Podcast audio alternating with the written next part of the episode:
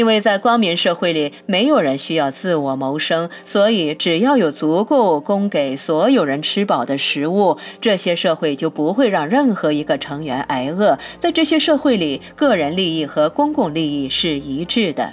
围绕“人之初，性本恶”或者“适者生存”的文化迷思而创造出来的社会，不可能取得这样的觉悟。是的，我明白这个道理。我希望后面我们能够更为详细的探讨这个文化迷思问题，以及先进社会的行为模式和道德观念。但现在我想回过头来解决我刚才提出的那些问题。和你聊天有时候挺晕的，因为你的回答虽然有意思，但会岔开话题，搞得我都忘了开始谈了些什么。不过这次我可没忘，我刚才讨论的是婚姻，我刚才讨论的是爱以及各种爱的条件。爱没有条件，这是爱的本质。如果你对别人的爱附带有条件，那么它根本就不是真爱，而是假爱。这是我一直想让你明白的道理。这是我在回答你的每个问题时，以各种不同的措辞一直在说的道理。就拿婚姻来说吧，你们结婚时会相互宣誓，爱是不需要誓言的。然而你们却需要，因为你们并不知道爱是什么，所以你们要求对方做出爱永远不会做出的承诺。看来你是反对婚姻的。我没有反对任何东西，我只是描述我看到的情况。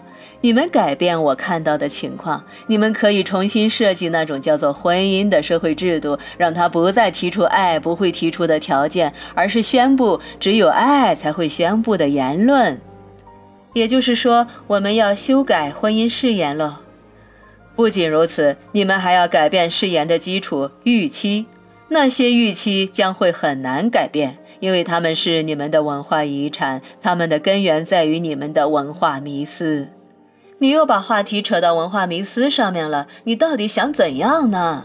我希望给你们指出正确的方向。我知道你们想要你们的社会变成什么样子，我希望能用人类的话语和人类的词汇来为你们指明方向。我能给你举个例子吗？举吧。你们的文化迷思之一是爱意味着付出而非索取，这变成了不容置疑的文化原则。然而，正是它让你们抓狂，正是它引起了超乎你们想象的伤害。它导致人们进入糟糕的婚姻，并在其中不能自拔。它造成各种人际关系失调。然而，没有人敢质疑这种主流的文化迷思。你们指望能为你们指点迷津的父母不敢；你们指望能给你们带来天启的神职人员不敢；你们指望能向你们解答疑惑的心理学家和精神学家不敢，甚至连你们能指望承担精神领域重任的作家和艺术家也不敢。于是，那些已经写下的歌曲、讲述的故事、拍摄的电影、给出的方针、提供的导词、完成的抚育，无不在维持这种迷思。你们所有人都要在生活中实践它，可是你们做不到。然而，问题并不在你们，而是这种迷思。爱是付出而非索取，不是这样的吗？不是的，真的啊，真的，它从来不是这样的。但是你刚才亲口说爱没有条件，你说这是爱的本质，这确实是，好吧，在我听来，这等于说爱是付出而非索取。那你需要读第一卷的第八章，我在这里提出的一切已经在那里向你解释过了。这套对话录本来就是要按次序看才好，而且要把它当成一个整体。我知道。有些人没读过第一卷，直接看到这些文字，你能在这里向他们解释你要传达的道理吗？因为坦白讲，我觉得温习一遍对我来说也是有帮助的，虽然我早已理解那一章的内容。好吧，来吧，你做的每件事都是为自己而做的，这是因为你和所有其他人是一体，所以你为别人做到的就是为自己做到的，你无法为别人做到的，也无法为自己做到。对别人有益的，就是对你有益的；对别人有害的，也是对你有害的。这是最基本的真相。然而，这个真相最经常遭到你们的忽略。当你和别人交往时，你们之间的关系唯有一个目标，那段关系是作为一种载体而存在的。它让你能够决定和宣布、创造和表达经验和实现你对你的真实身份的最崇高想法。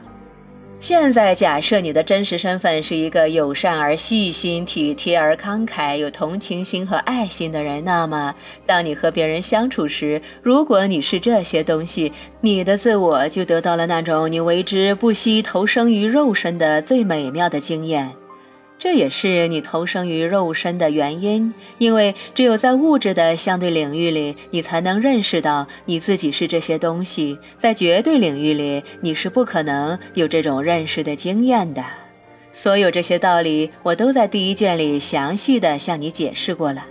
那假若你的真实身份是一个不爱自我、容许自我被别人虐待、伤害和毁坏的生灵，那么你将会继续那些让你拥有这种经验的行为。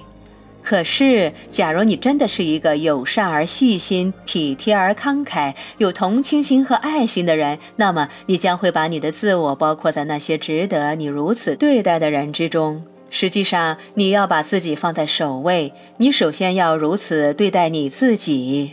生活中的一切都取决于你要追求的目标。例如，假设你要追求的是与所有其他人的合一，也就是说，你想要对一个你已经知道的概念有实际的经验，你将会发现你自己的行为方式变得非常特别。这种行为方式能够让你经验和展示你的合一性。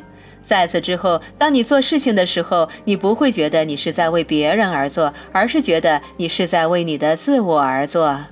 无论你要求追求的是什么，情况都是如此。假如你要追求的是爱，那么你将会和别人一起去做体现爱的事，不是为别人去做，而是和别人一起去做。要注意这种不同，要明白这细微的区别。你将会和别人一起去做体现爱的事，为了你的自我，这样你才能够实现和经验你关于你的自我和你的真实身份的最伟大想法。从这种意义上来说，你做任何事情都不可能是为了别人，因为符合你自己意愿的每个表现，其实都是在表演。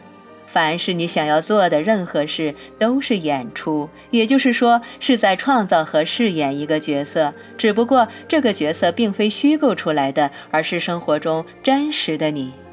你是人，至于你是什么人，完全由你来决定和选择。莎士比亚曾经说过：“世界如舞台，凡人皆演员。”他也说过：“要真诚还是要伪装，这是个问题。”他还说过，若要对你的自我忠诚，你必然像叶之随昼那样自然，不能对任何人有所隐瞒。假如你对你的自我忠诚，假如你不背叛你的自我，那么当你看起来是在付出的时候，你将会知道，你其实是在索取，你其实是在把你自己还给你的自我。你无法真正的向别人付出，原因很简单：宇宙间没有别人。如果我们唯有一个，那么这一个就是现在的你。